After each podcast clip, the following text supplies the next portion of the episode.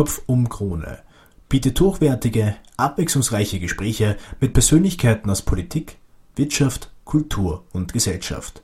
Als unabhängiges Medium schalten wir keinerlei Werbung. Damit das so bleibt, sind wir auf Ihre Unterstützung angewiesen. Bitte helfen Sie uns, die Kosten für die Website sowie die Produktion der Gespräche zu decken.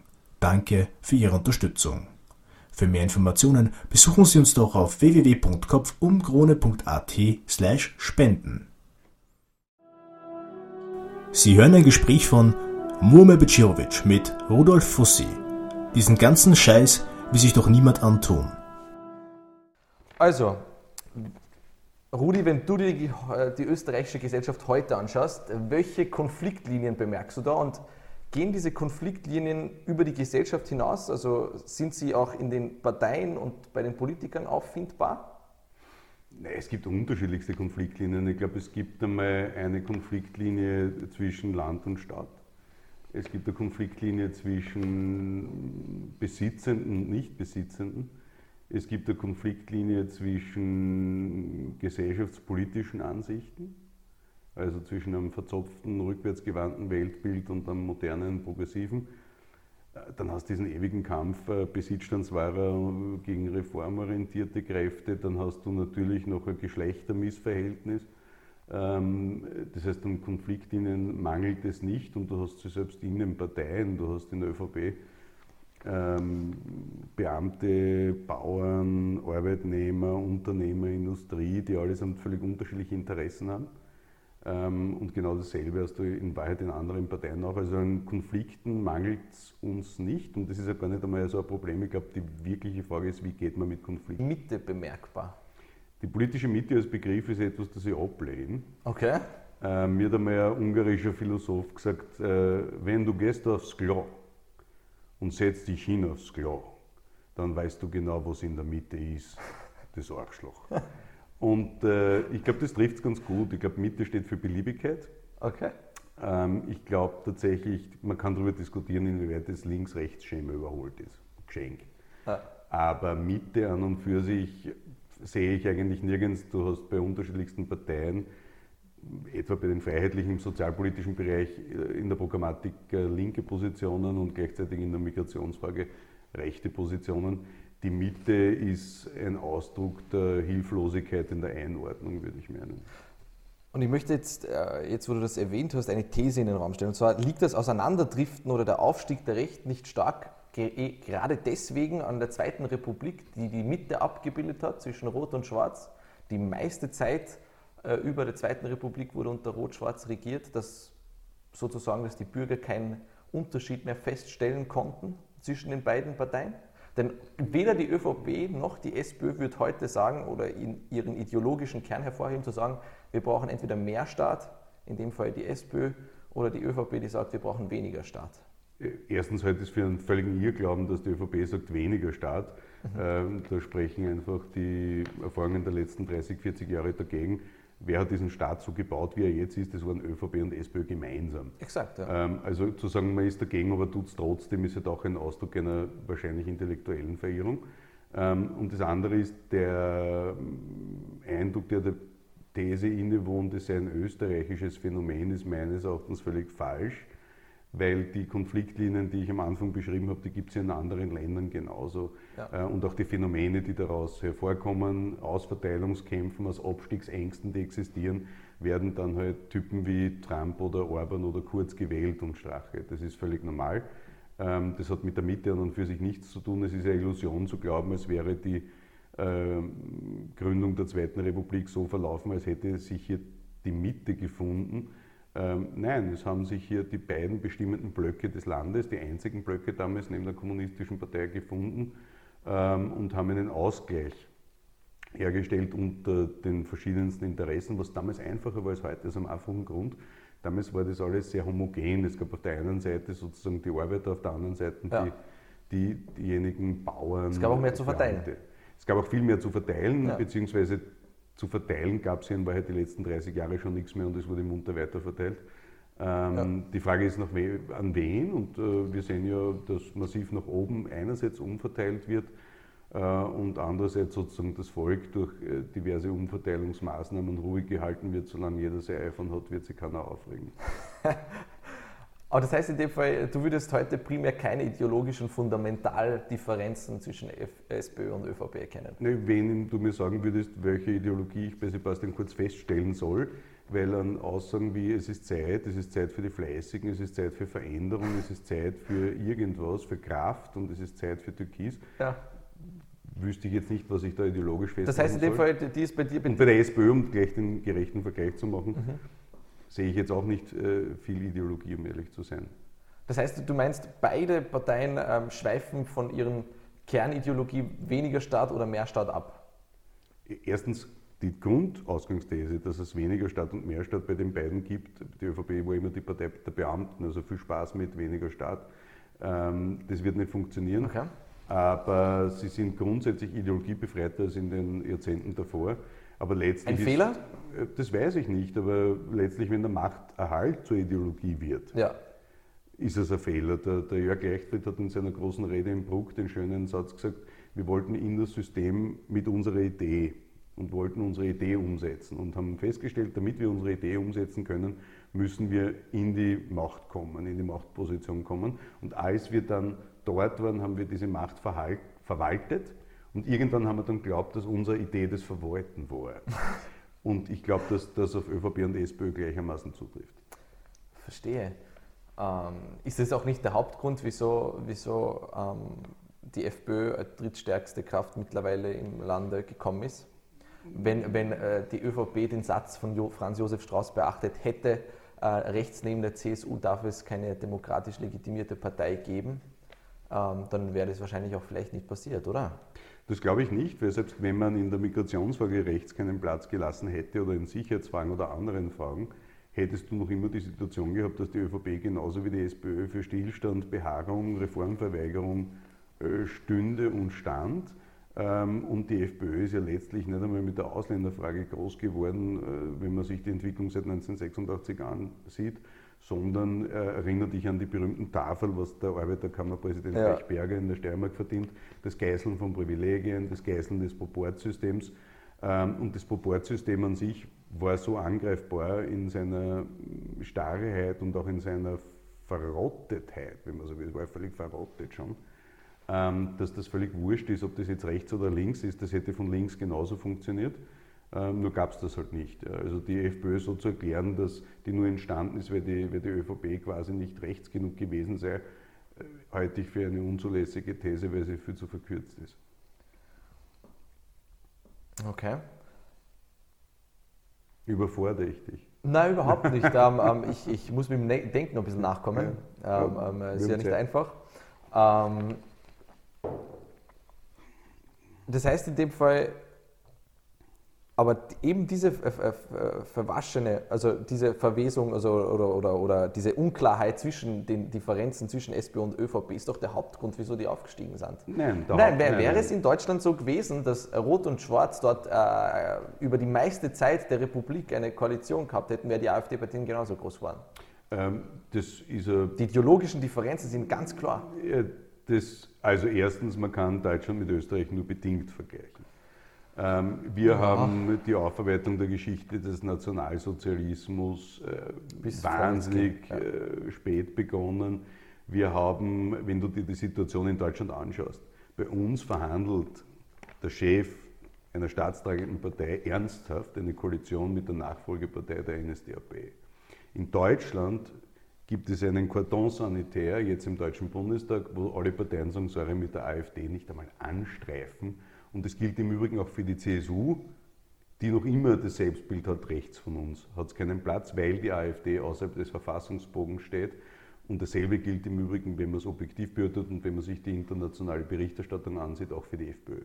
Wir haben gelernt, damit zu leben, dass das halt gibt. Wenn man sich jeden Tag darüber aufregen müsste, was in der FPÖ passiert, welche Äußerungen hier fallen, ja. äh, würde man sich die ganze Zeit noch aufregen müssen. Der österreichische Umgang damit ist, naja, die, sind eh, die, die, die sagen das zwar, aber die sind ja eh nicht so schlimm. Ja. Ähm, deswegen ist der Vergleich mit Deutschland völlig unzutreffend. Ähm, in Deutschland gab es die gute Tradition, keine großen Koalitionen zu bilden. In Ja. Österreich hat die Sozialpartnerschaft dazu geführt, dass es immer wieder diese großen Koalitionen Koalitionen gab. Ja. Sehr teuer für die Steuerzahlerinnen und Steuerzahler, weil das teuerste immer der schlechte Kompromiss Ist ist. Und äh, das fällt uns jetzt auf den Kopf sozusagen. Ähm, aber ansonsten, ich war immer ein Freund davon, dass einmal das eine Lager die Regierung stellt und einmal das andere. Ähm, die fehlende Unterscheidbarkeit äh, war wirklich ein Problem, wobei man einschränken muss zu wesentlichen Grundsatzfragen der, der Gegenwart. Wie, wie, wie nehmen wir europäische Entwicklung wahr? Ja. Äh, Wie halten wir es mit Menschenrechten? Wie halten wir es mit Begriffen wie Solidarität? Also wie schauen wir aufeinander? Da sind ja Solidarität etwa auch ideologisch sowohl Werte in der christlichen Soziallehre als auch in den Fundamenten der Sozialdemokratischen Partei. Ja. Also da gibt es ja viele Gemeinsamkeiten. Keine Äh, Zweifel. Ich glaube, die Leute waren einfach angefressen und dieser Frust ist gewachsen, weil man das Gefühl hat, ähm, es bewegt sich in die falsche Richtung. Das ist eher ein diffuses Gefühl. Also wenn du dir anschaust, Leute, die Angst vor Ausländern oder Flüchtlingen haben, die Angst ist dort am größten, wo man noch nie welche gesehen hat. ja, exakt. Ähm, und das ist letztlich der große Unterschied. Letzter Unterschied noch, was mir auffällt, ist, in Deutschland, wenn du eine E-Mail schreibst als Murmer äh, an jemanden und dich bewirbst um einen Job, wirst wahrscheinlich kaum einen Nachteil haben. In Österreich wird in 80 Prozent der Fällen deine Bewerbung ad acta gelegt, nur weil du so heißt, wie du heißt. Das ist eine Entwicklung äh, der letzten 20, 30 Jahre und da hat jetzt die ÖVP im Wahlkampf meines Erachtens sämtliche Grenzen überschritten weil man dazu beigetragen hat, eben dieses Treten nach unten, dieses Ausspielen von einzelnen Randgruppen, das Spiel Schwache gegen Schwächste äh, benutzt hat, um eine Wahl zu gewinnen. Ähm, Das bereitet mir Sorge, abseits meiner persönlichen politischen Präferenz. Das heißt, du meinst, ähm, ähm, das hätte sich auch so entwickelt, selbst wenn die beiden Parteien unterscheidbar gewesen wären und auch äh, nicht Wenn so oft miteinander koali- koaliert hätten? Nein, aber wenn sie nur, wenn sie unterscheidbar gewesen wären oder stärker unterscheidbar gewesen wären und trotzdem den Machterhalt als oberste Maxime gelebt hätten, wie sie es taten, hätte es genauso entwickelt. Also der Filz, Aber der entstanden aber das ist eine Österreich- Kritik an der politischen Klasse anscheinend. Ja, eben, Und nicht an der Bevölkerung. Äh, ja, ich glaube, es gibt immer zwei Verantwortliche. Es gibt diejenigen sozusagen, die, die, die wählen, Ja. die eine Entscheidung zu treffen haben. Und andererseits gibt es die Leute, die dann gewählt wurden und in der Verantwortung stehen. Die Leute, die wählen, sind zu 70, 80 Prozent äh, nicht an Politik interessiert, im Wesentlichen, Ja. ähm, nehmen Schlagzeilen wahr, sind deswegen noch nicht ungebildet oder deswegen noch keine Trotteln. Aber die Politik richtet sich nach der Wahrnehmungskapazität dieser 70, 80 Prozent aus Ja.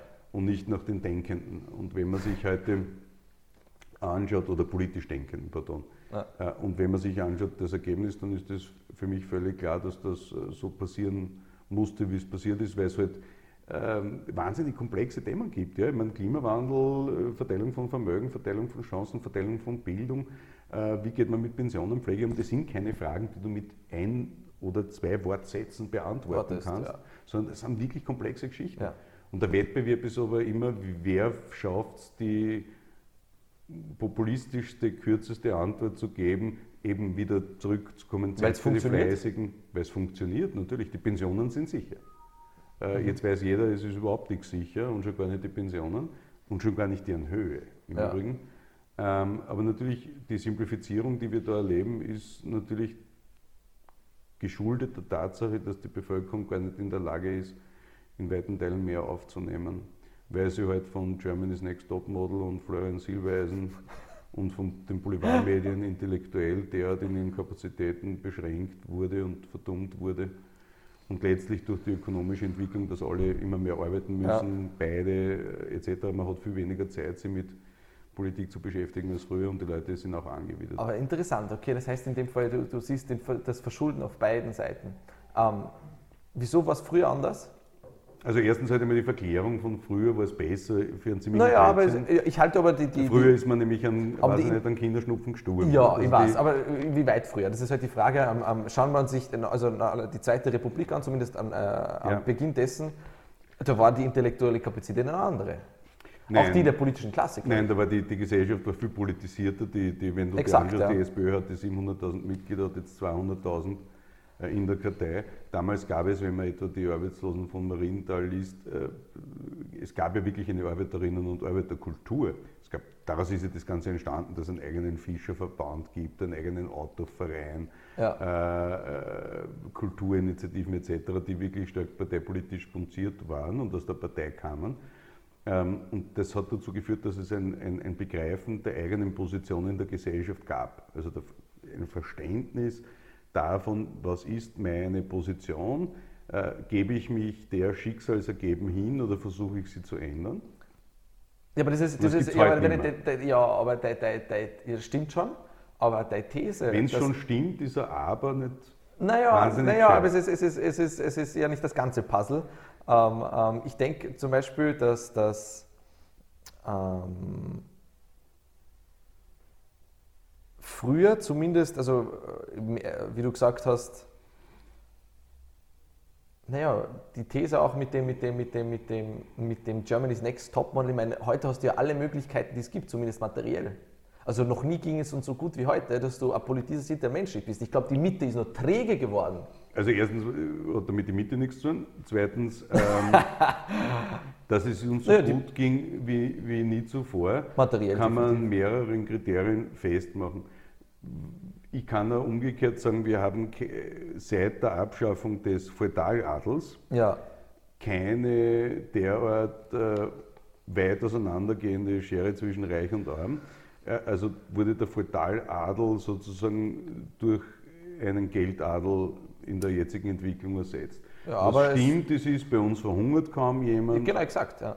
Ähm, das stimmt, es können die Leute bei also uns sogar, naja, wenn man kein Geld hat, sich weiterzubilden, würde unterstellen, Nein, ich, dass durch das Konsumieren von also heute oder Österreich in der U-Bahn äh, man sich bildet.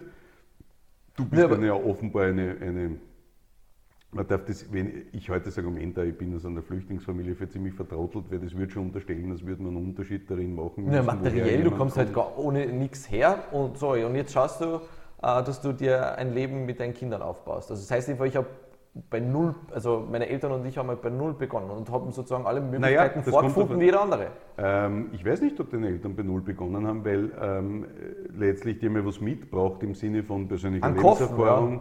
Nein, persönlicher Lebenserfahrung, Kompetenzen, der wird was kennen haben, der Papa, damit er Geld verdienen kann. Ja. LKW ähm, fahren.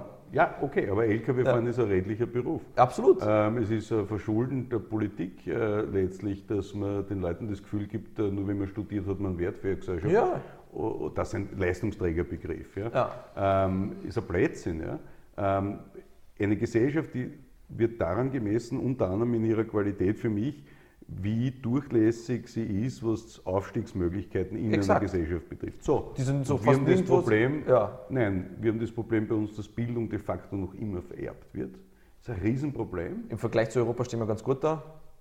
Im Vergleich zu Djibouti haben wir keine Staatsschulden. Wir haben 300 Milliarden Staatsschulden. Ähm, also die, die, diese Vergleichbarkeit, die sage ich immer ganz gern, im Vergleich zum Toten ist ein krebskranker im Endstadium auch pumperl gesund. Also die Vergleichbarkeit, ich kann nur die, die Fakten messen, bei uns wird Bildung noch vererbt, wir haben einen zu geringen Akademikeranteil, wir haben einen massiven Facharbeiterkräftemangel, ja. unter dem die Wirtschaft wirklich leidet. Ähm, wir haben die sozialen Aufstiegsmöglichkeiten nicht. Also du, Du, ja, aber du, du, du sagst so, du durch Heirat auf und nicht durch eigene Leistung. Und das ist letztlich eine Folge ja, des Systems, in dem wir leben. Ich höre bei dir eher Kritik an der Politik als bei der Gesellschaft äh, heraus. Na gut, äh, letztlich wird die, die, die Politik äh, bestimmt ja letztlich die Richtungen, die sie ihr Land entwickelt. Ja. Daraus jetzt, darauf jetzt zu hoffen, dass die Leute, solange sie noch ihr Smartphone haben und, und eine kleine Wohnung, dass die jetzt aufstehen und sich selbst begreifen und, äh, und sich wehren zu beginnen, darauf würde ich jetzt nicht setzen. Äh, gibt es den schönen Sager, wenn der Weltuntergang stattfindet, möchte ich gerne in Wien sein, weil da kommt er später. ähm, daran, also ich glaube, dass die Gesellschaft eine träge Masse ist und die Politik hat eigentlich die, die Verantwortung, die Gesellschaft im Gesamten und nicht die Mitte. Ich, ich, ich, die Mitte, die Mitte gibt es nicht. Ja, also die, naja, es ist, es meine, ist Menschen, die, die, die einer Arbeit nachgehen, die ein normales Leben führen. Das ist die Mitte. Ja, das sind, nein, das sind Menschen, die einer Arbeit nachgehen und ein normales Leben führen. Äh, ich kann ja nicht sagen, die sind jetzt türkis, die sind rot, die sind weiß. Die nein, nein, nein, ich würde es nicht an einer Partei festmachen, nicht, aber ich würde sagen, also warum? Nein, ich finde den Begriff. In der Mitte also, der Gesellschaft ankommen. ist man nicht in der Mitte der Gesellschaft, wenn man nicht arbeitet. Es, es, es äh, findet definitiv schwieriger eine Eingliederung statt in die, in Okay. die, in die, in die, Das in die heißt, Breite. sämtliche Erben von Swarovski und Co., die ihr Jet-Set-Leben leben, Ja. oder Meinls oder wer immer, sind Ja. nicht Mitte der Gesellschaft. Weil sie arbeiten ja nichts, sie leben von ihrem Kapitaleinkommen. Naja, das ist äh, gut, ich habe es äh, unpräzise formuliert. Ähm, ähm, Also aber, das sind die Guten, die, die, die nichts tun, aber vom Kapitaleinkommen leben, die gehören Mitte nein, nein, das habe ich nicht gesagt. Naja, aber so am Ende des Tages läuft es genau auf Es, ist, es sind beide Extreme. Also in dem Fall, und die Mitte ist für mich ähm, so die breite Masse. Die breite Masse, ich glaube nicht, dass man, das wäre eine, gerade wenn wir so komplexe Themen haben, Ja. und gerade wenn es so viele unterschiedliche Interessen gibt. Äh, Früher gab es bei Betrieben de facto nur Arbeitgeberbetriebe. Heute hast du 40 Prozent Ein-Personen-Unternehmen, die teilweise zwangsselbstständig sind oder, oder halt äh, selbstständig im, im eigentlichen Sinne. Ähm, die Mitte gibt es nicht. Also Okay. die, die Mitte ist äh, bei Michael Schanze 1, 2 oder 3, kannst du auf die 2 stellen, das ist in der Mitte, weil links und rechts ist 1 und 3 von mir aus. Okay. Aber die Mitte an und für sich heute für einen Begriff, der ist viel zu schwammig, um das abzubilden, wie komplex unsere Gesellschaft ist. Okay. Und auch das politische Leben. Im Übrigen, äh, wenn, wenn, wenn man sich heute anschaut, auch diese Verortung, wo werden Parteien gesehen, Mitte, links, Ja. rechts etc. Also äh, ich halte es für, für, für unzulässig und auch nicht dienlich. Selbst wenn es zulässig wäre, es bringt uns heute nur nichts. Also so zu tun, die arbeitenden Leute, die sind jetzt die, die die Mitte der Gesellschaft, äh, dann reden wir eh de facto von allen. Bei einer Naja, nein. Arbeitslosenquote von 5%, okay. Ja. Dann sind die Und halt- den, den, dieses, denen es sehr gut geht. Das sind ja, halt die okay, Extreme. dann nochmal 1% dazu oder 2%, äh, dann haben wir 93%. Die Mittelschicht wird von der Statistik aus, der, wenn ich es richtig im Kopf habe, so definiert, dass ihr 56% angehören und die ein Netto pro Kopfeinkommen von 1.900 bis Exakt. 2.900 Euro oder 3.000, Ja. nicht, unter 3.000 Euro netto jedenfalls pro Ja. Kopf zur Verfügung haben. Das ist die Mittelschicht. Ja. 2.900 Euro Ja. netto. Ja. Das heißt, ab 3.000 Euro netto ist man nicht mehr Mittelschicht, Steht sondern sondern reich. Ja. So. Und wenn dann die ÖVP sagt, dass etwa Erbschaftssteuern oder Vermögensteuern ab einer Million Euro ein Angriff auf die Mittelschicht seien, die bei 2900 Euro netto pro Kopf im Monat aufhört, muss man ziemlich dumm sein, um das zu glauben. ja, also ich äh, kommentiere die These mal nicht. Das sind Ähm, keine Thesen, das ist reine Mathematik, Mathematik, das lernt ja. man bei uns in Österreich in der Volksschule. nein, nein, ist absolut klar. Ähm, die ökonomische Mittelschicht, die du erwähnt hast, Ja. das ist nicht unbedingt die politische Mitte, oder? Es gibt keine politische Mitte, Na also doch, insofern sicher. für wen? Naja, du hast, du hast auf der rechten Seite Extreme, genauso wie, auf, der- wie du sie Ich auf der linken sehe, Seite ich, Extreme ich hast. sehe mit in der Mitte eigentlich. Für dich ist die ähm, FPÖ mittig? Für mich ist die FPÖ rechtsextrem. Ja, siehst du. Das heißt in dem Fall, jemand, der ökonomisch in der Mitte ist, kann FPÖ wählen. Das heißt in Ja dem Fall, schon, aber die politische Mitte. Wie erklärst an du sich, das? Du sagst, du sagst, die Mitte ist, die Mitte ist, das sind die Leute, die arbeiten gehen und in der Mitte der Gesellschaft stehen. Ja, Die Grünen sind eine linke Partei, die, die SPÖ ist eine linke Partei, die Ja. ÖVP ist eine rechte Partei, die FPÖ ist eine rechtsextreme Partei. Wo ist die Mitte? 4% Neos? Hallo. Also völlig unzulässige Einordnung. Äh, Und warum Leute, die sozusagen normal arbeiten, gehen die FPÖ wählen, ist aus vielen Gründen äh, ganz logisch. Es gibt Leute, die sehen einmal grundsätzlich in allem Fremden etwas Böses. Und wenn so ein neues Produkt beim Biller ist, das nicht kennen, hat man schon ein schlechtes Gefühl. Leicht polemisch formuliert. Also die sagen, nein, wir sind die Inländer, das Land gehört uns. Ja. Und dann kommt einer her wie der Bisirovic, will da deppert äh, äh, mitleben von unserem Geld, was unsere Großeltern aufgebaut haben. Also Ja. diese die xenophobe Scheiße ist ein, ein, ein Teil. Das zweite ist natürlich ähm, die Geschichte mit diesem Protest, also auch nach oben zu zeigen, nein, das geht alles in eine falsche Richtung. Das ist auch nachvollziehbar. Ich verstehe die Wut und ich verstehe zum Beispiel total, wenn ich mir jetzt vorstelle, ich bin jetzt mit einem Taxifahrer gefahren, der hat gesagt, der ist ein, ein Grieche, also mittlerweile österreichischer Staatsbürger, kam vor 27 Jahren her und ist jetzt, war 27 Jahre in einem Verlag beschäftigt, Ja. wurde mit 65 pensioniert und kriegt 520 Euro Pension. Jetzt sagt er selber, wissen Sie, ich verstehe, ich war nur 27, bin jetzt seit 27 Jahren da, ich habe nicht so viel einzahlt wie die, die 45 Jahre einzahlt haben. Jetzt kriege ich halt 520 Euro und dann musste ich wahnsinnig viel Unterlagen zusammensuchen, damit ich mit einer Ausgleichszulage auf 700 Euro irgendwas komme. Aber davon kann ich nicht leben, meine Wohnung kostet 500 Euro. Also fahre ich jetzt Taxi mit 66. Dann sage ich zu dem, na was ist, wenn Sie einmal krank werden? Was machen Sie denn dann? Dann sagt er, das weiß ich nicht, aber dann werde ich die Wohnung verlieren. Und dann sagt er, wissen Sie, ich verstehe das nicht, da kommen irgendwelche Flüchtlinge her aus Syrien und die kriegen dann eine Mindestsicherung. Und ich verstehe seine Perspektive. Ja, dass verstehe, der ja. das als ungerecht empfindet, dass er 27 Jahre einzahlt hat, jetzt nicht 45 Jahre, aber trotzdem weniger bekommt als jemand, der an den ersten Tag seinen Fuß über die Grenze setzt. Was kann man jetzt daraus ableiten? Man kann daraus ableiten, dass wir erstens ein System schaffen müssen oder weiter verfeinern müssen, das sicherstellt, dass niemand von Armut bedroht ist, der sich in diesem Land befindet, legal befindet. Zweitens, man wird klar machen müssen, und das ist der große gesellschaftliche Diskurs der nächsten 20, 30 Jahre unter dem Stichwort der Verteilungsgerechtigkeit, dass wir den Leistungsbegriff massiv in das Zentrum der Politik rücken. Ganz massiv. Das heißt, es muss möglich sein, sich mit Leistung etwas aufzubauen. Ähm, wenn, du, wenn das der Rudi Fusse ist und der Rudi Fusse bekommt Geld aus unterschiedlichsten Einnahmequellen. Ich gehe arbeiten, beziehe ein Einkommen. Ich spekuliere mit Immobilien, ich spekuliere mit Aktien, ich gewinne im Lotto, ich erbe was. Dann ist in Österreich es so, dass mit Abstand das eigene Einkommen, das Ja. ich durch meine eigene Schaffenskraft erwirtschafte, am höchsten besteuert wird. besteuert, Erbschaft null, Ja. Glück null. Ja. Ähm, und das ist doch widersinnig. Was Ja. ist denn das für ein Leistungsbegriff? Ich habe nichts dafür getan, was meine Eltern sich aufgebaut haben. Nichts. Null. Und dann höre ich immer das Argument, naja, das Geld wurde ja schon einmal versteuert von deinen Eltern. Ja eh, aber wenn ich jetzt mit dir zum Wirten auf ein Bier gehe, zahle ich Ja, mit meinem versteuerten exakt, Geld ja. noch einmal Also, Mehrwertsteuer. ja. Ähm, das heißt, ich glaube, man muss ganz massiv schauen, dass diese Ungerechtigkeiten, die es im System gibt, Mhm. dass man die ausgleicht und betone unideologisch.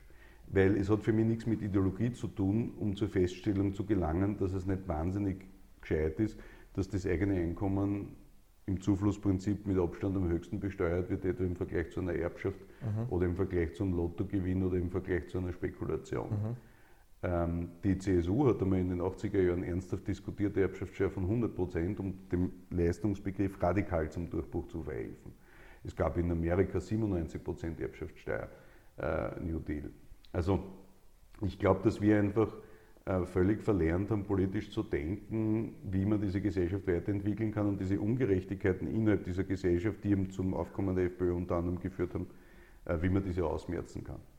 Ähm, jetzt, wo du die Vers Verunsicherungen angesprochen hast, oder die Ungerechtigkeit. Ich meine, wenn man sich anschaut, Großbritannien, der Brexit, eine komplett irrationale Entscheidung. Ähm, in den USA kommt ein demagogischer Primitivling an die Macht, also ein buchstäblich der mächtigste Mann der Welt.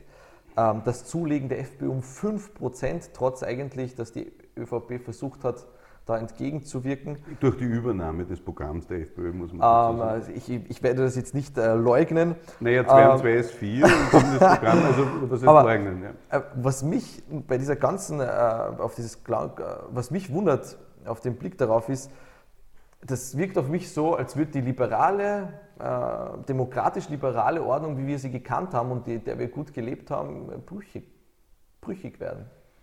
Also, was heißt liberal-demokratische Ordnung? Ähm, ich glaube, dass wir Entwicklung erleben in den letzten 20, 30 Jahren, wo Politik die Handlungsmacht sukzessive aufgegeben hat oder abgegeben hat. Das heißt, früher ähm, war das so, da hat Politik tatsächlich Entscheidungen getroffen und, und äh, konnte Einfluss nehmen.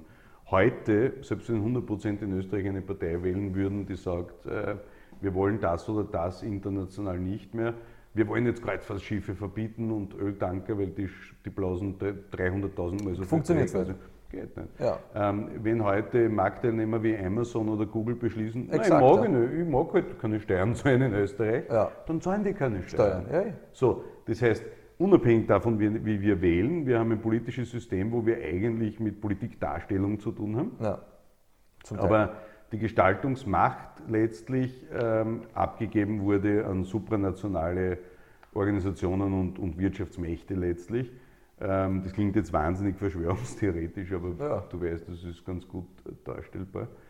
Ähm, und das andere ist natürlich, dass wenn man sich anschaut, äh, 1789, 1848, ähm, die Werte der, der, der, der Revolution, ähm, Freiheit eingeschränkt wie selten zuvor. Wir schränken ja. uns selbst ein in dem Irrglauben, wir würden damit Sicherheit äh, herstellen oder das Sicherheitsgefühl der Bevölkerung ja, aber erhöhen. Kann, kann, also liberaldemokratisch, wir, wir, wir, wir, wir hauen aufeinander ein. Seit ähm, neuestem, aber das ist ja kein Phänomen, das, das seit längerem da ist.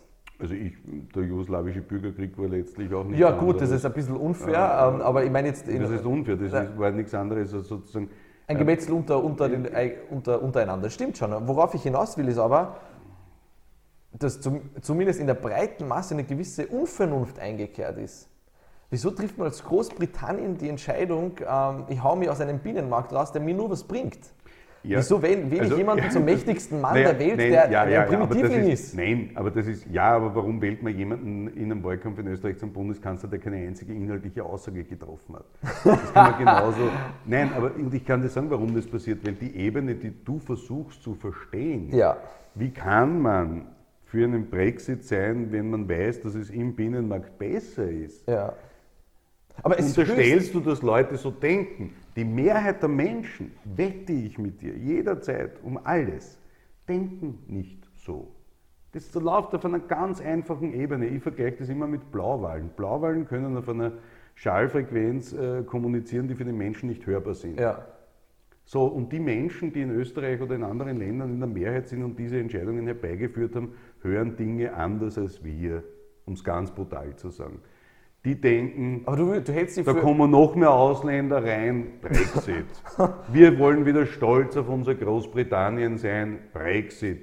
Die Elite ist für den Brexit, ich scheiße auf die Elite, also bin ich, also ist, ist gegen den Brexit, ich scheiße auf die Elite, bin ich für den Brexit. So, und beim Trump war es, der Trump sagt es denen rein, der Trump ist nicht aus dem System, der Trump spricht äh, das an, was die Leute hören wollen und in Amerika wird äußerst bewundert, wenn jemand etwas schafft. Die Leute in Amerika haben nicht einmal kapiert, Warren Buffett hat das schön beschrieben, das hätte man Trumps Erbe, das sein Vater ihm übertragen hat, genommen und von einem Schimpansen mit Zufallsprinzip verhandeln lassen, wäre der Trump heute reicher als mit den Daten, die er gesetzt hat, um selbst zu vermehren. Also, und das heißt, Vernunft, politische Entscheidungen, dass politische Entscheidungen von Vernunft geprägt sind, also vom Elektorat, ja ist ein völliger Irrglaube. Du hältst also die breite Masse für unvernünftig? Was ihre politischen Entscheidungen betrifft, natürlich, selbstverständlich. Mhm. Ist gar keine Frage. Also alleine darüber zu diskutieren, ist müßig. Okay, ja, es ist äh, ein bisschen, ähm, ähm, keine Ahnung, ich glaube vielleicht zu sehr an den Menschen. Ja? Also Entschuldigung, wenn dir ja. 30 Prozent einer Partei sagen, naja, Demokratie, ich weiß nicht, ob das die beste Staatsform ist. Wenn Leute in Oberösterreich, die ÖVP Oberösterreich, plakatiert nach der Kürzung der Mindestsicherung, ja. jetzt lohnt sich Arbeit wieder. So als hätte jemand, der beim Bill an der Wursttheke steht, nur einen Cent mehr Einkommen, wenn er einem, der sich in Mindestsicherung befindet, was wegnimmt. Und das geht aber alles. Es geht alles. Genauso geht es, wenn man sagt, die Pensionen sind sicher, was genauso der gleiche Blödsinn ist, weil es in der Höhe alles andere als sicher sind. Ja, ein Großteil der Menschen ist, was Politik betrifft, unvernünftig. Aber der Großteil der Menschen ist an und für sich unvernünftig. Ich rauche, ist Rauchen vernünftig? Nein. Ich habe 30 Kilo zu viel, ist Übergewicht vernünftig? Nein. Ist es vernünftig, äh, mehr mit dem Auto als mit dem Radl zu fahren? Nein, ist es auch nicht. Wir sind jeden Tag wahnsinnig unvernünftig. Okay, warum soll das im politischen Bereich nicht so sein? Wir bauen jeden Tag hektarweise, ich weiß nicht, wie viele Fußballfelder werden jeden Tag in Österreich versiegelt durch Bauaktivität. Ja. Ähm, wir erfahren alle, wenn es vernünftig wäre, nimm das Beispiel Klimawandel. Ja, gut, aber dieses. Natürlich ist die Gesellschaft mehrheitlich völlig unvernünftig. Das ist gar keine Frage. Im Alltagsleben schon. Und wenn sie jetzt im Alltagsleben unvernünftig ist, warum kann man den Anspruch formulieren, dass sie dann im politischen Leben plötzlich durch irgendeine. Weil es ums Allgemeinwohl geht irgendwo? Das Allgemeinwohl ist ja, ist ja wieder seine ich sage in meinem Kabarettprogramm, das Wichtigste in der Kommunikation des Politikers ist, ist das Gemeinwohl, weil in der Politik geht es ganz gemein um mein Wohl. Und da hört sich das Allgemeinwohl nämlich auf. Allgemeinwohl ist ein, ein Konstrukt, das nicht existiert. Warum? Weil die Interessen so gelagert sind in Gesellschaften, dass sie derart unterschiedlich sind, dass es so etwas wie das Gute für alle ja. nicht geben kann. Aber das ist, das ist, äh, puh. Die Mein- Wahrheit tut oft weh. Naja, es ist, es ist, es ist keine Ahnung, das ist ähm, ähm, ähm, ähm, ein, ein, ein bisschen zynisches Menschenbild, oder? Überhaupt nicht, nein. Aber es ist eine realistische Betrachtung und ich bin ständig dagegen, so zu tun, als würde, das beginnt bei so vielen Dingen, wir überhöhen die Vorstellung von Politikern, wie sich die zu verhalten Ja. haben. Und Wir überhöhen die Vorstellungen von Arbeitskollegen in Beziehungen. Wir, wir, wir glauben noch immer, also Entschuldigung, wir leben doch in einer, einer Welt, wo wir täglich sehen, dass wir unvernünftige Entscheidungen treffen. Ja. Ist es vernünftiger, Leiberl aus Bangladesch zu Nö. kaufen? Nein, tun wir. Ja. Ist es vernünftig, äh, äh, Dinge... Nein, nein, aber du, du, auf das, auf das, auf, auf, ich glaube, auf das es zu rezipieren reicht nicht als Erklärung dafür. Ich glaube auch nicht, dass es immer nur eine Erklärung für, für komplexes menschliches Verhalten gibt, aber grundsätzlich würde ich nur ernsthaft bestreiten wollen, dass Vernunft eine Rolle spielt. Ist, ist die Unvernunft in den letzten Jahren größer geworden? Das kann ich nicht beurteilen, weil mir dazu die empirischen Daten fehlen. Aber von deinem, von deinem subjektiven Gefühl her. Ich weiß nicht, ich glaube, dass im, der, der, der Anteil jener, die sich tatsächlich mit den Fragen der Gesellschaft beschäftigen, sogar gestiegen ist. Ich glaube, dass äh, man die Unvernunft durch soziale Medien stärker sieht. Ähm, ob sie das wirklich so, ich habe den Eindruck, äh, dass, dass das wahrscheinlich relativ konstant ist. Ähm, es ist ja wurscht, weil in der Mehrheit waren die Menschen immer unvernünftig. Das hat bei Adam und Eva begonnen. Okay.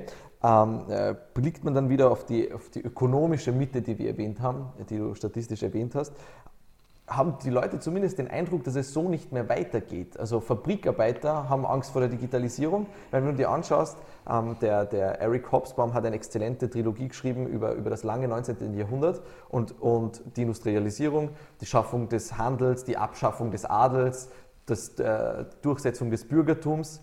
Ähm, und dann die, das Korrektiv der Arbeiterbewegung zum Kapitalismus hin. Ähm, das scheint alles zumindest in Brüche zu sein. Und ähm, Ja, aber es ist logisch, Fortschritt bringt Bruch. Das ist immer so gewesen. Ich sehe die Digitalisierung ja einerseits als Gefahr und andererseits als Riesenchance, aber es ist völlig egal, wie man sie sieht, sie findet statt. exakt, aber die Frage ist nur, ich meine, wenn Oxfords Forscher sagen, also eine exzellente Studie, The Future of Employment, die sagen, 47 der, Beru- äh, 7 Prozent, äh, 47 Prozent der Berufe sind in äh, wie vielen Jahren? In 25 Jahren nicht mehr auffindbar. Ist okay. Ja gut, das heißt in dem Fall, dass die Leistungsgesellschaft, so wie wir sie beide kennen, ich leiste etwas und kriege einen Lohn dafür, nicht mehr existiert. Das stimmt nicht. Es wird Definitiv. andere, nein, es wird andere Berufe geben. Völlig klar. Es wird völlig, Ja, an, aber völlig das neue Berufsbilder geben. Ich sage ein Beispiel. Es werden sich nie so viele bilden, Ich dass bin- du es aufholen kannst. Das Keine stimmt. Chance. Nein, das ist, das ist nicht richtig. Ja, aber das halt, also Alleine die Überalterung der Gesellschaft wird Ja. dazu führen, dass wir so viele neue im persönlichen Dienstleistungsbereich Berufe finden werden, die, die, die uns nach vorne bringen in der Beschäftigung. Dann wirst du Dinge haben, ich sage dir ein Beispiel. Früher gab es Videotheken, wir haben uns unsere Filme nur in der Videothek Ja. ausgeborgt. Findet nicht mehr statt. Dafür, gibt's jetzt halt, dafür werden jetzt Bitcoins gehandelt auf der Maröwe Ja. draußen. Ja. So, das heißt, ich glaube, die Digitalisierung, Na, also wenn man sie richtig begreift, wird durchaus Chancen bieten. Ich bin zum Beispiel der hundertprozentigen Überzeugung, würde ich nicht das Geschäft betreiben, das ich jetzt betreibe. Ich würde mein Geld nehmen und würde einen Installateurladen aufmachen, eine Elektrik eine Elektrikerfirma, äh, eine Dachdeckerfirma, was auch immer. Handwerk hat goldenen Boden. Es werden sich diejenigen durchsetzen, die etwas können. Ja. Es wird oft der Fehler gemacht, das mit Bildung zu verwechseln Ja. und so, sozusagen Bildung eindimensional zu sehen. Ich glaube, die Facharbeiterausbildung ist die wichtigste Bildung, die man haben kann, weil nutzloses Wissen und Büroidioten wie mich gibt es eh genug. Ja. Wir haben keinen Wert für diese Gesellschaft, die, kommt auf, die auf uns zukommt. Ähm, aber diese Abstiegsängste gab es immer. Das Problem ist nur, den Leuten geht es jetzt subjektiv nicht schlecht, aber weil sie nicht wissen, wie die Welt sich entwickeln wird, entwickeln sie eine gewisse Sorge in der Perspektive in ihrem Blick auf die Gesellschaft und sagen, ich glaube nicht, dass es meinen Kindern einmal so gut geht wie mir. Ja. Das ist seit 2000, 2001 Ja. gebrochen. Früher hat man gesagt, na sicher wird es meinen Kindern einmal besser gehen als Ja. mir. Na, also ich, ich würde da widersprechen. Ähm, Also ich bin überzeugt davon, dass die Produktivität steigt. Also, ich- also das heißt in dem Fall, dass wir, dass wir Unmengen an, an Produktivitätssteigerungen haben werden. Aber dass es mehr an Arbeit gibt, wenn du mit den Branchen der verschiedensten Arten redest, sagen es da alle na. Die Versicherungen rechnen damit, dass sie neun Zehntel ihrer Ar- Arbeitnehmerschaft ähm, äh, nicht gebrauchen werden in den nächsten Jahrzehnten. Die Banken, es wird ein Algorithmus übernehmen. Ich werde keine klassischen Banken mehr mehr Absolut. haben. Das heißt in dem Fall, ähm, dass da im Dienstleistungssektor vieles entfallen wird. Früher, wo man wird gesagt Neues hat, entstehen. Es wird Neues entstehen. Aber nicht so viel, wie wegfallen wird. Also da sind Punkt sich alle der- einig. Aber es ist völlig irrelevant. dann- dann aber ist- es ist, es, ist auch, Entschuldigung, es ist auch irrelevant. Selbst wenn deine These stimmte, Ja. was ich nicht glaube, aber Okay. selbst wenn sie stimmte und man das durch, äh, wenn man das durchziseliert und sich anschaut, dann wird Folgendes passieren. Wir werden produktiver, sagst du. Ja, Okay. Das heißt, wir, die Wertschöpfung steigt. zeigt, exakt. Gut. Wenn ich das ordentlich besteuere, brauchen gar nicht so viele Leute arbeiten Stimmt, wie ja. heute. Oder beziehungsweise vielleicht arbeiten wir anders, vielleicht arbeiten wir 30 Stunden, vielleicht arbeiten wir nur 20 Stunden, vielleicht äh, wird es äh, Entwicklungen geben, dass man sagt, okay, ähm, es wird eine gescheite Erbschaftssteuer geben und wir einigen uns darauf, mehr als 50 Millionen Euro braucht privat keiner besitzen. Keine Ahnung, all das ist möglich. Ja. Äh, Ich glaube nicht, äh, wir haben, wir haben allen Grund zum Pessimismus, wenn wir uns die Frage des Klimawandels anschauen. Ja, exakt. Ähm, bei den ökonomischen Dingen als Europäer, bei allem Respekt, würde ich ist, wenig Sorgen machen. dass ein, äh, äh, dass ein bedingungsloses Grundeinkommen kommen wird, das bezweifle ich nicht. Die Frage ist halt nur die Frage der Zeit. Das sehen, sehen auch die in Großinvestoren in Silicon Valley nicht anders. Die Frage ist nur, was mit der Gesellschaft passiert, die sich eigentlich über fast ein Jahrhundert über Leistung ähm, definiert hat, Ja, wir dass es wurden ja nicht, nicht- nein, doch wir wurden ja nicht- über nein, Arbeit und Leistung. Nein, wir wurden Also niemals es über Leistung definiert, weil sonst wäre es nicht möglich, dass, man, dass der Anteil der Millionäre in Österreich massiv steigt und 43 Prozent davon ihr Vermögen durch Erbschaft Wir haben uns zumindest dadurch definiert, dass es Österreich- Aufstieg gibt. Nein, Österreich ist eine Oder der leistungsfeindlichen, nein, Österreich ist eine der leistungsfeindlichsten Gesellschaften. Ähm, warum soll ich mich, äh, den, den extra, eine Gesellschaft kommt dann weiter, ist meine feste Überzeugung, wenn sie ein Stück weit Menschen hat, die bereit sind, mehr zu tun. Also den Schritt noch weiter zu gehen. Und ich behaupte so Menschen wie mich. Das ganz offen zu sagen. Menschen, die sagen, okay, ich brauche keine sechs Wochen Urlaub, ich baue mir mein eigenes Unternehmen auf, äh, ich investiere meine eigene Freizeit, meine eigene Gesundheit, ich schaue mit 39 aus wie 45, bin schwer übergewichtig. Jede Gesundenuntersuchung bestätigt mir jetzt, dass eigentlich relativ Zeit wäre, mein, mein Lebenswandel zu ändern. Ich gehe wahnsinnig viel Extrameter, ich gehe nie vor 10 normal aus dem Büro raus. Ähm, und das mache ich, weil man was aufbauen will. Ja. Wird das vom Staat belohnt? Nein, er nimmt nur die Hälfte davon weg. So. Ähm, Wäre der Staat so, dass er sagt, hey, du, wir zahlen eine gescheite Erbschaftssteuer, wir zahlen hohe Grundsteuern, wir, dafür wird die Einkommensteuer massiv gesenkt, Aber- dann würde er eine Leistungsbereitschaft, die Mhm. grundsätzlich würde ich äh, unterstellen, bei vielen von unserer Generation, vor allem auch da ist und auch bei Älteren, belohnen, dann würden wir Wachstum auslösen, dann wird was weitergehen. Ähm, bei uns wird mehr verhindert als ermöglicht.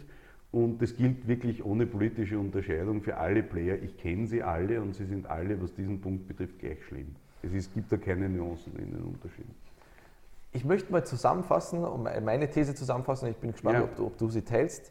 Ähm, der Grund, weshalb die Unvernunft in die, in die Mitte, in die ökonomische Mitte, zumindest in die breite Mitte reingekommen ist, weil sie denkt, dass es nicht mehr so weitergeht wie bisher.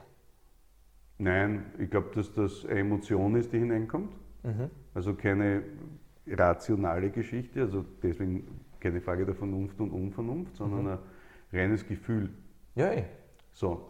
Und eine Emotion ist deswegen für uns so schwierig, weil wir ja, es bringt nichts, jemandem zu sagen, der sich vor Spinnen fürchtet, hey, die sind nur Spinne, brauchst du keine Angst haben. ja. Du, das kommen halt ein paar Flüchtlinge, brauchst du keine Angst haben. Wenn jemand der Meinung ist, es ist ganz schlimm und dann liest, es wird am Brunnenmarkt jemand mit einer Eisenstange erschlagen, dann hat man das Gefühl, man kann in Wien nicht mehr auf die Straßen gehen, überspitzt formuliert. Ja. Bei manchen, die wirklich so Angst äh, betrieben sind. Das Problem ist, das ist natürlich völlig irrational. Ja, eh. Völlig. Ja. Aber es bringt nichts, zu so jemandem hinzugehen und sagen, sei so deppert, brauchst du keine Angst haben. Wenn jemand Angst hat, hat er Angst. Wenn jemand Angst vor einer Spinne hat, dann brauchst du nicht sagen, bitte schau dir das an, diese kleine Spinne, brauchst du keine Angst haben. Geht es der Gesellschaft das so gut? Ja, die Gesellschaft an sich gibt es ja nicht. Also geht es der Gesellschaft Die gut? breite Masse. Ich finde, das glaube ich nicht. Also zu gut im Sinne von, äh, ich glaube, die Gesellschaft, denen geht es insofern zu gut, als dass ihnen das System noch immer genug zur Verfügung stellt, damit sie die Pappen halten. Auch Das so. wäre sozusagen der, der, der Befund. solange jeder sein iPhone hat, ist alles happy. Ähm, und das sollte uns allen ein Stück weit Sorgen machen. Ich glaube, dass früher die Politiker äh, anders damit umgegangen sind. Äh, heute vollziehen Politiker oft das, was in der Ah, Mehrheitsmeinung. Nein, was in der. Was du an mir kritisiert hast. Ja, ja, was in der Mehrheitsmeinung, na, wenn es ich sage, stimmt es ja. äh, wenn es in der Mehrheitsmeinung sozusagen die, die, die Entwicklung gibt, dass man sagt, naja, wir übernehmen einfach die Umfragepositionen der Bevölkerung und das setzen wir als Politiker um, weil dafür sind wir da. Dafür brauche ich keine Politiker, da kann ich das auch noch digitalisieren und das am Computer machen Ja. lassen. Ich glaube, Politik muss ihrer Zeit voraus sein. Politik muss Dinge, die notwendig sind, umsetzen und erklären. Politik erklärt sich nicht mehr und das war früher besser. Ich finde, dass, dass man Politiker des alten Schlages hatte. Ich hatte Genau, die hast, die, hast du, die hast du bei mir in der Mail kritisiert, dass Ja. wir darüber reden sollten. Was, was, was Ja, ich, ich, ich kann, als ich 15 war, Ja. zum Beispiel, war ich in der jungen ÖVP und war bei irgendeiner Tagung in der, in der Oststeiermark und dann haben wir darüber geredet, muss jeder Bauernhof an das Kanalsystem angeschlossen werden. Mhm. Die JVP war dafür, weil man gesagt hat, naja, das ist eine solidarische Frage. Mhm. Äh, Die Bauern waren natürlich dagegen, weil die haben gesagt, nein, nein, wir führen unser Jauchen aus und brauchen das nicht. Ja. Wir waren also der Meinung, wir gehen da in den Konflikt. Am Abend kam der Landeshauptmann, Altlandeshauptmann Josef Greiner, der Zweite, mit einer Kiste Schilchewein in der Hand ein und hat gesagt, wie geht's meine Buben? Hat der Herr Landeshauptmann sich die Zeit genommen, sich mit uns zu besaufen. Und beim Ausgehen hat er dann gesagt, und das mit dem Kanal, das, das vergessen wir, gell? So, und das Thema war erledigt. äh, äh, diese, diese, diese wirkliche Nähe, diese, oder Kreisgestand im Telefonbuch. Einer meiner größten Mentoren in meinem Leben äh, ist Christoph Leitl zum Beispiel. Der wird oft kritisiert, oft verlacht etc. und als Reformverweigerer hingestellt. Nur der hat es zum Beispiel in der Wirtschaftskammer geschafft, jetzt mit zwei Reformen in seiner Amtszeit die Kosten massiv zu senken, Personalstand nicht ausufern zu lassen. Und das, sind halt, das waren für mich noch anständige Leute, weil viele lachen über den Leitl, aber der Leitl war immer einer, wenn ich was braucht habe, der war da, ähm, auch in schwierigen Phasen. Äh, ich hätte fast eine Ausschreibung einmal gewonnen in der, in der Bundeswirtschaftskammer mit der Agentur und da habe ich gesagt, na kannst du mir ein bisschen helfen? Und er hat gesagt, nein, das sollen die Experten entscheiden, ich mische mich da nicht ein. Das ist, der Einz das ist echt selten, dass die Leute sowas sagen. Und das andere ist, was ich viel relevanter halte, ist, als das Wirtschaftsblatt eingegangen ist, äh, habe ich mit dem Leitl gesprochen und der hat gesagt, Rudi, probier das Wirtschaftsblatt kaufen, mir hilft da. Und der wollte nur aus einer eigenen Motivation heraus das Wirtschaftsblatt retten zum Beispiel. Also, und solche Politikertypen gehen mir, gehen mir einfach ab, das muss man Welche wirklich sagen. bestimmte Charakteristik in dem Fall? Liebe zu den Menschen, so blöd das klingt, das klingt wahnsinnig pathetisch, ähm, Begreifen der eigenen Rolle als Vertreter der anderen, also als wirklicher Vertreter der Interessen und nicht einer einzelnen äh, Klientelposition. Ähm, Leute, die irgendwie so getrieben davon sind, zu sagen, schauen wir, dass wir alle gut miteinander auskommen. Das fehlt mir in weiten Teilen der Politik völlig. Also das ist, das gab es bei diesen erwähnten Herrschaften, ähm, was ist der Leitl prügelt worden für die Registrierkasse und so weiter. Ähm, ja, er wollte die Vermögensteuer verhindern, für die ich im Übrigen bin, ja, aber das ist äh, auf der einen Seite super, dass er was verhindert hat und dann wird er prügelt, wenn auf der anderen Seite was kommt. Ja, also die, die Ansprüche, die man in Politik formuliert, sind teilweise ein Wahnsinn. Ja, ja, und es bräuchte Politiker, die einfach einen Charakter haben und sagen, mir ist das wurscht, was die da reden, mir ist wurscht, was die Boulevardzeitungen schreiben, es ist mir völlig wurscht. Ich bin zutiefst davon überzeugt, dass das zu tun ist Ja. und das ziehe ich jetzt durch. Und wenn jetzt noch in Umfang eine Mehrheit dagegen ist, dann fahre ich durchs Land und mich auf jeden Dorfplatz und erkläre, warum ich der Überzeugung bin, dass das notwendig ist. Und ich bin der festen Überzeugung, Vernunft und Unvernunft her. Wenn Politik sich wieder dazu bereit erklärt, zu erklären und nicht von oben zu dekretieren, Ja, äh, erinnert dich an Feimann, Bankenrettung, Ja. ist alternativlos. ja, Alternativlos ist nichts. Ja. Ja. Also Politik muss sich wieder erklären, Politik muss Überzeugungen haben, Politik darf sich nicht von Umfragen leiten lassen und Politik muss konsistent sein. Ich bin der festen Überzeugung, wenn, wenn wir zwei heute eine Partei gründen, was ideologisch schwierig wird, aber wenn wir so wie die ÖVP machen und sagen, wir beschränken uns nur auf den Stil und nicht auf den Inhalt, gange das schon, ähm, dann bin ich der festen Überzeugung, wenn du fünf Jahre lang ein Programm konsequent fährst, Ja. Wird das erfolgreich sein. Und zwar unabhängig davon, ob das jetzt links oder rechts ist, mhm. weil es, glaube ich, wichtig ist, dass die Leute genau wissen und ein Gefühl dafür haben, spüre ich den, spüre ich den nicht, tritt ja. der für mich ein oder nicht. Das ist eines der Geheimnisse des Erfolges von Matthias Strolz im Übrigen. Ja. Da gibt es wahnsinnig viele Leute, ich weiß gar nicht, was der will, aber der will wirklich. Der will wenigstens ja, was. Und ich glaube, dass das wahnsinnig wichtig ist. Dass man was will, dass man wirklich ein Wollen hat. Kein Wille zur Macht, sondern ein Wollen, etwas zu verändern. Ja. Und im besten Fall gegen die eigenen Interessen. Ja. Exakt. All das, wofür ich politisch stehe, all das, wovon ich politisch überzeugt bin, würde mir persönlich zum Nachteil gereichen. Stimmt, aber das macht Staatsmänner ja aus, oder? für einen Staatsmann wäre ich wahrscheinlich zu kasperlhaft, aber die, ja. die äh, wobei im Vergleich zu Trump geht es nicht alle aus. äh, aber ich glaube tatsächlich, dass das gut wäre. Also ich glaube tatsächlich, dass das Handeln gegen die eigenen Interessen äh, wichtig wäre und vor allem das dorthin schauen, wo es notwendig ist. Wer braucht Politik? Wer braucht heute die Gestaltungsmacht der Politik? Amazon, Masse. Google nicht. Nein. Ja, absolut. Du hast recht, ja. Was mich nur, was, was meine größte Sorge ist, ist, ich meine, ich bin selbst in der ÖVP und in der JVP tätig. Dass das eine Sorge ist, kann ich ah, Nein, aber, aber äh, weil immer als politisch aktiver Mensch äh, kannst du den Joke ruhig erlauben. Ja. Äh, das heute alles aus. Das Musst ist, du? Ja, ja, absolut. Also mein Team haut mich da, watscht mich da auch permanent ab. Ja. Ähm, dass du keinen oder zumindest nicht nur der, bei uns, sondern auch überall keinen inhaltlichen Diskurs hast. Interessanterweise habe ich mir mal gegeben ähm, den Deutschland-Tag der Jungen Union. Und, und, und ich habe das überhaupt nicht packt. Da kommt die mächtigste Frau der Welt, hockt sich hin, oder kommen 30 Junge raus am Delegiertentag und kritisieren ohne Ende. Das wird es bei uns nicht geben. Am Bundesparteitag wird keiner von uns rauskommen, geschweige denn 30 Leute, die den Bundesparteiobmann oder den Bundeskanzler kritisieren. Du brauchst nur jetzt im Interview Sebastian Kurz äh, kritisieren und du bist auch nicht mehr JVP-Parteiobmann vom Bezirks. Ah, ich habe ihn schon öfters kritisiert und ich bin es immer noch, ja. Ähm, aber man macht sich nicht sonderlich viel Freunde, das stimmt schon. Äh, das ist ähm, ein, großer Nachteil in unserem Diskurs, dass wir den, das Streiten verlernt haben. Ja, genau. Das war, als ich mit dem Michael Fleischer beauftragt wurde, die NZZAD nach Österreich zu holen, war einer meiner wichtigsten Antriebsmotive, war, den Diskurs und den Streit wieder in die Gesellschaft zu bringen, und zwar den Streit im besten Sinn Sinne, des Wortes. Absolut wie geht es mit unserer Zukunft weiter? Lass uns über die Zukunft streiten. Ja. Und zwar leidenschaftlich. Ich habe in meinem Freundeskreis äh, massiv, äh, massive Diskussionen. da gibt es auch unterschiedliche Aber es geht Richtungen. mittlerweile zu sehr. Wir streiten aber ja. auf einem Niveau, wo man sagt, wir hauen uns inhaltlich furchtbar in die Goschen. Goschen ja. Und dann saufen wir ein Bier. Und dann sagen wir, okay, aber eigentlich hast du eh auch ein bisschen recht. Richtig. So, und das, das fehlt uns völlig. Ja. Und ich glaube, dass sozusagen das Darstellen, es gäbe nur einen Weg. Ah, auch Blödsinn ist. Ist ja. völlig falsch. falsch. Ja, ähm, so. Ich glaube, es gibt unterschiedliche Wege. Ich persönlich bevorzuge halt den Weg zu sagen, okay, äh, es gibt ein paar Prinzipien, die, die, die will einfach nicht. Es gibt dieses Treten nach unten, was jetzt ÖVP und FPÖ leider äh, gemacht haben. Ähm, bei der ÖVP glaube ich ja nicht einmal, dass es Überzeugung ist, sondern tatsächlich eben aufgrund dieser Umfrage geleiteten Politik.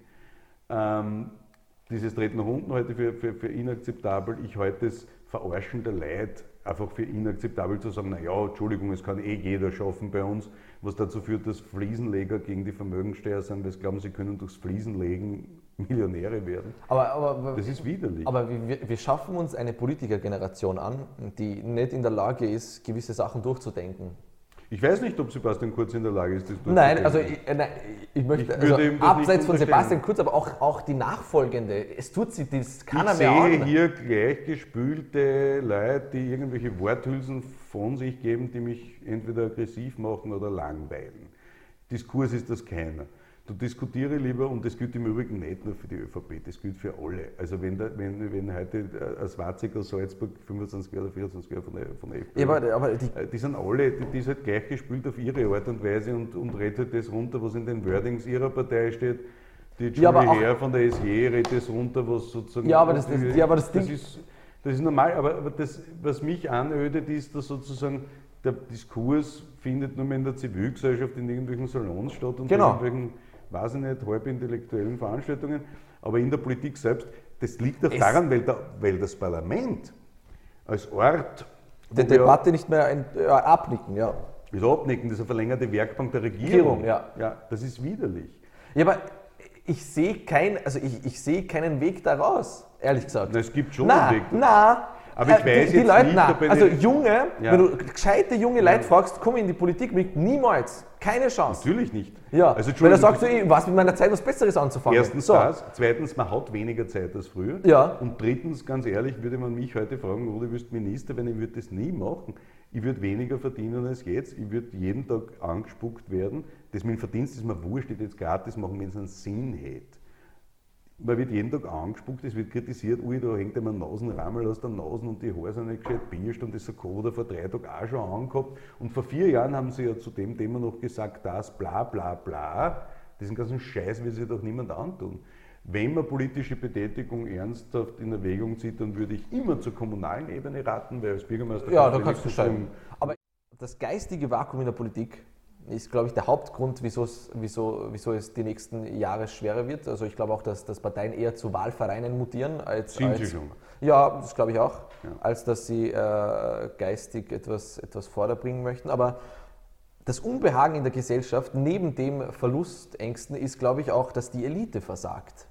Ähm, die Politiker oder, oder die Manager bedienen sich nach etwas. Das heißt in dem Fall, ich kann ein Unternehmen an die Wand fahren, kann aber sehr gut aussteigen als Manager, indem ich mir Boni zuschreibe oder dergleichen. Und die Frage ist da, die ich mir stelle, ist, ähm, Leistung lohnt sich in dem Fall nicht. Zumindest machen es die oben davor.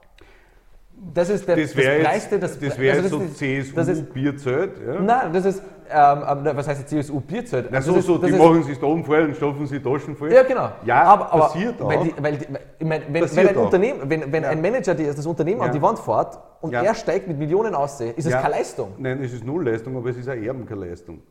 Äh, es, ist, es ist auch keine Leistung zum Beispiel, dass man mit für 50 Jahren Frühpension gehen darf. Oder es ist auch keine Leistung, also ich, ich glaube, dass die, das Versagen der Elite wird einmal, das erste Versagen bezüglich der, Beurteilung des Versagens der Elite findet sich in der Beurteilung des Versagens der Elite, nämlich bei jenen, die diese Beurteilung vornehmen, weil sie nämlich unterstellen, dass die Elite ausschließlich aus ökonomisch erfolgreichen Personen besteht. Für mich ist die Elite Österreichs oder überhaupt der Elitenbegriff der Gestalt zu verstehen. Da gehört für mich von der Elfriede Jelinek bis zum ähm,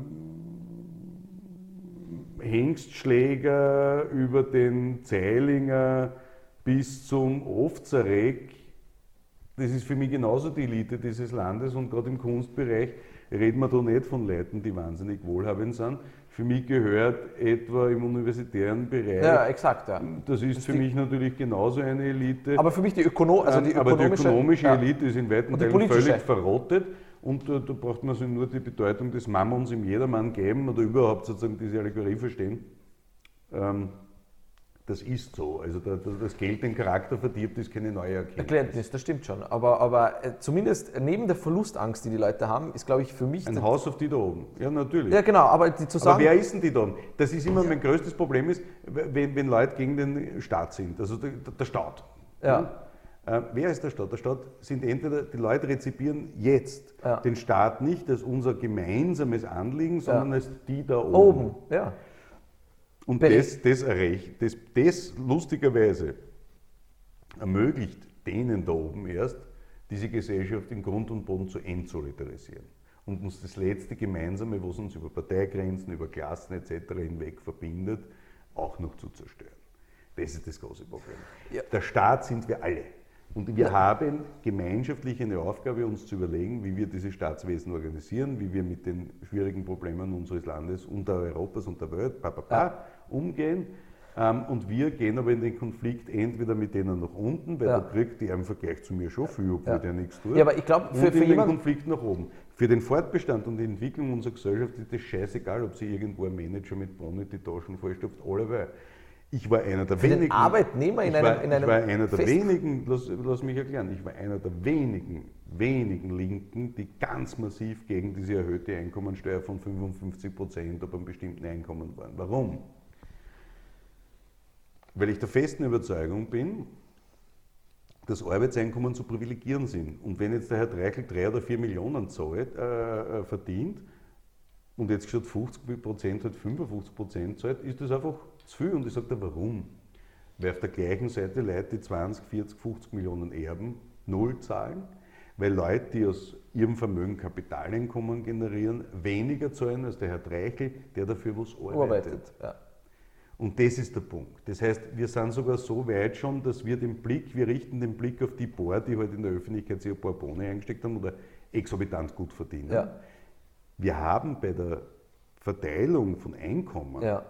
Durch die Umverteilungsmaßnahmen des Sozial- und Wohlfahrtsstaates, äh, den wir Gott sei Dank haben, ja den ÖVP und SPÖ geschaffen haben. Da muss man wirklich dankbar sein, dass wir den haben. Mhm. Weil die Gegenentwicklung wäre, wenn du unten was wegnimmst, du hättest explodierende Kriminalitätsraten ja. und könntest wirklich nicht allein die auf der Straße bewegen. Jetzt ist das kein Problem. So, und jetzt richten wir den Blick auf ein paar Ausreißer oben und ein paar Privilegierte im System, die halt mit einer schönen Pension dann als Sektionschef in Pension gehen oder schon in Pension sind. Aber wir haben bei den Einkommen nicht das große Problem. Das sagt jede Untersuchung mit den Gini-Koeffizienten. Das, das, wirkliche Problem haben wir ja, bei der Verteilung Feilung, bei den Vermögen. Ja. Und selbst das würde ich wieder unideologisch betrachten. Wenn ich nüchtern analysiere, dann komme ich zum Punkt, dass ich sage, eine Gesellschaft ist dann krank, wenn Chancen oder Macht in den Händen einiger weniger kumuliert wird. Ja. Deswegen hätten wir eigentlich den Adel überwunden. Jetzt ist heute, wie wird heute Macht ausgedrückt? Durch Kapital. Kapital, ja, kein so. Fall. Wenn jetzt Kapital ist gleich Macht in den Händen weniger konzentriert ist, und das haben wir, wenn 1%, 50% etwa der Immobilien in Österreich besitzt, dann ist das für die Demokratie ein Problem. Es ist für mich kein ideologisches Problem. Für mich nicht, ich komme jetzt nicht her und zitiere Gramsci, Marx oder irgendwen, das ist mir völlig wurscht. Ich habe es zu weiten Teilen nicht einmal gelesen und heute nicht einmal für anwendbar in weiten Teilen, weil die ja. Gesellschaft sich fundamental verändert hat seit damals. Ich bin der festen Überzeugung, dass eine Gesellschaft krank wird, wenn sie zulässt, dass 1% 50% des Vermögens besitzt. Das ist meine feste Überzeugung. Ich glaube, das ist früher nicht aufgefallen, weil, weil es mehr zu verteilen gab? Nein, es gab weniger Transparenz, weniger ja. Wissen um die Zustände Aber und man hat natürlich, wir haben natürlich die Habsburger gehabt. Ja. So, und das heißt, das, das duckmäuserische äh, autoritätshörige, nichts hinterfragende, naja, das ist halt so. Meine eigene Großmutter hat mir gesagt, wenn ich gesagt habe, du, du bist als Magd auf einem Bauernhof ausgebeutet worden als 13. Die, die waren 13 Kinder. Und ich habe gesagt, warum hast du das gefallen lassen und so weiter? Das war halt so. Also man hat, man hat, sich in die Rolle des Schicksals gefügt. Aber zumindest jetzt hat Das steht mir nicht zu. Deswegen fand ich ja, das holen Sie sich Ihnen, was Ihnen zusteht, spannend. Nicht, weil ich es für gut gefunden hätte. Ich fand es teilweise gut, teilweise schlecht, aber die, mich hat es erinnert an meine Großmutter, die gesagt hat, naja, das steht mir nicht zu. Das ist was für die Herrschaften. Ein Haus im Waldviertel, wenn ich da im Wald spazieren gehe, der Herrschaft gehört der Wald, da sagen die Leute noch immer da oben, die Herrschaft Fürstenberg. Die Herrschaft. Ja, bitte, wie deppert kann man sein im 21. Jahrhundert, dass man sagt, die Herrschaft. Aber wir sind so, und wenn man mal begreift, dass das die wirklichen Verwerfungen in der Gesellschaft sind, weil den Sozial- und Wohlfahrtsstaat, der, der jetzt abgewählt wurde in weiten Teilen bei dieser Wahl, also das für den Staat stehen. Eigenverantwortung schön und gut. Den Sozialstaat, ich brauche ihn nicht. Ich kann in eine Privatklinik gehen und wenn ich Kinder hätte, das in eine Privatschule schicken. Ja, du ja, verdienst sehr gut. Ja. 99 Prozent der Leute draußen brauchen diesen Sozial- und Wohlfahrtsstaat. Ja, ich weiß, ja.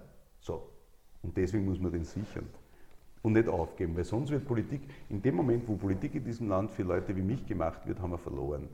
In dem Moment, und ich bin jetzt in dem Radl beim, beim, beim Einkommen gut, aber bei der, ich null Vermögen oder vielleicht eine Million oder irgendwas, keine Ahnung. Aber die, die, die, da geht es um Milliarden, die manche Leute besitzen. Und das, das kann nicht gut sein. Wenn heute einer, du kannst ja, es gibt ja Untersuchungen, ob 4000 Dollar im Monat, glaube ich, bist, ist der Anstieg deines persönlichen Wohlbefindens oder Glücksgefühls, geht nicht mehr exponentiell, sondern es flacht sich total ja. ab. Ja, aber irgendwann, du kannst das Geld eh nicht fressen. So, das stimmt, ja. Aus. Ich, mit der einzige andere für mich ist, ich mit 50 nicht mehr arbeiten. Aus. Oder aber mit 45 neben, im idealen Fall. Also, also fassen wir das zusammen. Neben dem, dass die, dass die, dass die Verlustängste da sind, ja. ähm, hat für mich zumindest den Eindruck, dass, es, dass die Bevölkerung das Gefühl hat, es geht nicht mehr mit Augenmaß zu. Und da kommt halt jemand ähm, ähm, und so erkläre ich mir eigentlich den. Heilsversprechen, ich bringe das in Ordnung. Ja, genau, da kommt jemand, da ja. kommen die Verrückten dieser Erde. Trump und sagt so: Schaut, ja. ich schreibe die. Regeln neu. Genau, nur dann kommt erstens einmal äh, kommt, äh, jemand, der sagt: Ich sorge dafür, dass ihr mehr habt, weil ich, ich check das mit den Ausländern. Ja. Na, was soll man mit den Ausländern checken? Du hast Murma Besirovic, soll ich jetzt aus Österreich aushauen? Oder was? Verstehst Also, was, was soll man checken? Ja. Also, diese Erwartungshaltung, äh, super, dann wirst du eingeliefert ins AKH und dann gibt es halt keine philippinischen Pflegerinnen mehr und du liegst in deiner eigenen Scheiße. Und wenn man jetzt alle Pflegerinnen raus hat, denen man die Familienbeihilfe zusammenkürzen will, die für die ein Einkommensbestandteil ist, das ist völlig krank im Übrigen, dass das, dass, das wird als Einkommensbestandteil besehen, ist natürlich keiner, aber für die ist es in der Tasche einer. Das ja. muss man anders organisieren. Ja. Wenn wir die nicht mehr wollen, okay, wer pflegt denn die Alten? Also dieses Tun, dieses, ich kann zutiefst nachvollziehen, dass wir in einem Punkt angelegt sind, wo man sagt, ich mache mir Sorgen, wo gibt es in 30, 50 Jahren einen Heiligen in Otterkring? Oder gibt es nur mehr Kebabstandel? Verstehe ich. Und ich bin dafür, mit aller Härte alle Angriffe auf unseren Rechtsstaat und die Art ja. und Weise, wie wir leben, zurückzuschlagen. Ja. Und zwar entschieden. Abschieben, wenn jemand aus Tschetschenien oder Afghanistan straffällig wird und ich kann den nicht abschieben, kann ich mit Schubhaft leben. Es ist mir völlig wurscht. Ich habe nicht als westliche Demokratie und als westliche Gesellschaft hunderte Jahre dafür gekämpft, von der katholischen Kirche unabhängig zu sein und deren Einfluss zurückzudrängen, damit ich mich jetzt einer neuen Gefahr unterwerfe. Religion ist Privatsache. Sache, ja. Aus. Und wenn es wer anderer sieht, dann muss man mit aller Härte dagegen vorgehen. Das ist gar keine Frage.